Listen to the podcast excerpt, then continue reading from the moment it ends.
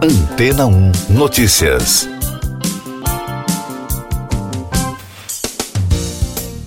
Bom dia!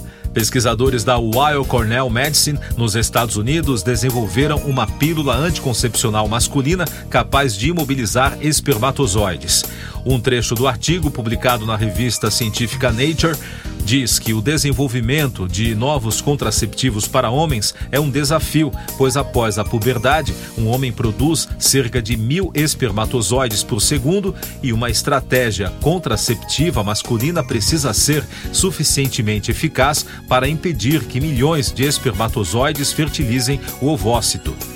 De acordo com os cientistas, o anticoncepcional age inibindo uma proteína chamada adenilato ciclase, essencial para a mobilidade e maturação dos espermatozoides. A pesquisa constatou que uma dose única do anticoncepcional tornou os camundongos temporariamente inférteis. Contudo, a fertilidade total retornou no dia seguinte após a aplicação. Em testes realizados em espermatozoides humanos, os resultados foram semelhantes aos observados nos animais.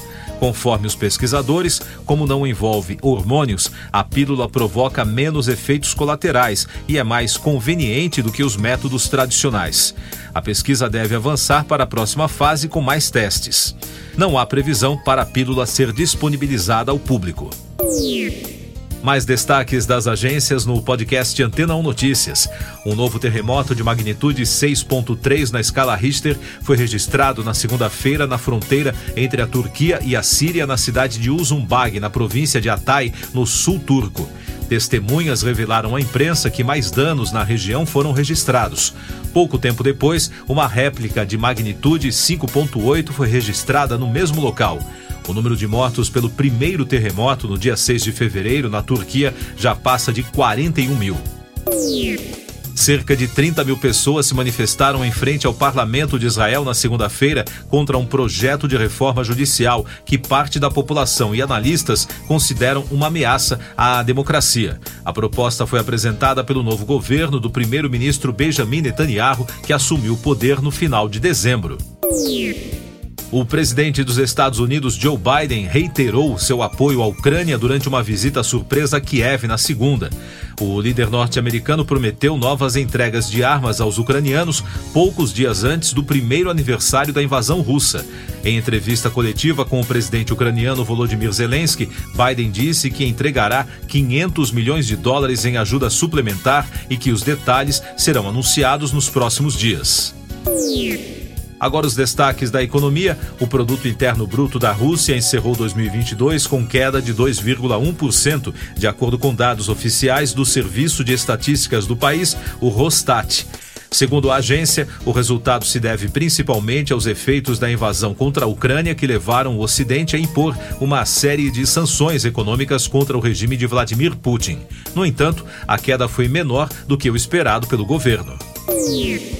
E o ministro das Finanças da Alemanha, Christian Lindner, disse que as perspectivas para a economia mundial e a situação dos países altamente endividados serão os principais assuntos discutidos nas reuniões do Grupo dos 20, que estão agendadas para esta semana na Índia. Os ministros de Finanças e os chefes dos bancos centrais do G20 se reunirão de 22 a 25 de fevereiro. Eu sou João Carlos Santana e você está ouvindo o podcast Antena 1 Notícias, agora com os destaques das rádios pelo mundo, começando com informações da CBC de Toronto. Tom Sizemore está em estado crítico após sofrer um aneurisma cerebral por volta das duas horas da manhã de sábado em sua casa em Los Angeles, nos Estados Unidos. Ele foi hospitalizado em terapia intensiva, disse o empresário Charles Lago no domingo. Sizemore, de 61 anos, atuou em filmes como O Resgate do Soldado Ryan, Hate e Black Hawk Down. Ele também tinha um histórico de abuso de drogas e desentendimentos com a polícia. Em 2003, o ator foi condenado por violência doméstica contra sua namorada Hyde Flies. Da rede americana iHeart, Ed Sheeran postou uma foto em homenagem ao amigo, o empresário musical Jamal Edwards, que morreu em 2022 aos 31 anos. Na legenda, a estrela da música escreveu: Não posso acreditar que já se passou um ano. O produtor que descobriu e lançou Sheeran morreu após um ataque cardíaco. No mês passado, o músico lembrou de Edwards em um vídeo divulgado pela CBTV, tocando uma música em homenagem ao empresário. Com informações agora de Londres, da Absolute Radio, o ex-vocalista do Police, Sting, está prestes a receber a maior honra possível da The Ivors Academy. O músico nascido em Walsen receberá o cobiçado troféu Academy Fellow na cerimônia da associação no dia 18 de maio na Grosvenor House, em Londres. Apesar dos 79 anos de história da organização, este será apenas o 23º Fellow que será entregue em nome da academia. O prêmio é descrito como sendo reservado para aqueles que realmente reformularam e redefiniram a arte e o ofício da criação musical. E da rede BBC, a CEO do YouTube, Susan Wojcicki, está deixando o cargo após nove anos à frente da empresa.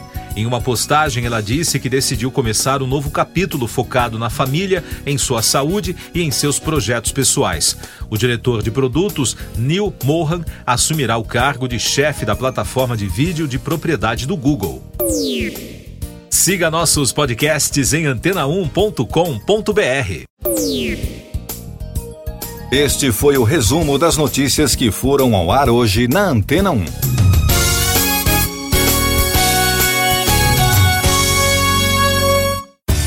Depois de tanto conteúdo legal, que tal se hidratar com água rocha branca?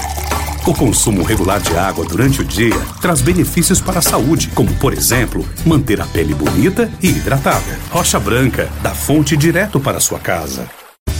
Depois de tanto conteúdo legal, que tal se hidratar com água rocha branca? O consumo regular de água durante o dia traz benefícios para a saúde, como, por exemplo, manter a pele bonita e hidratada. Rocha Branca, da fonte direto para sua casa.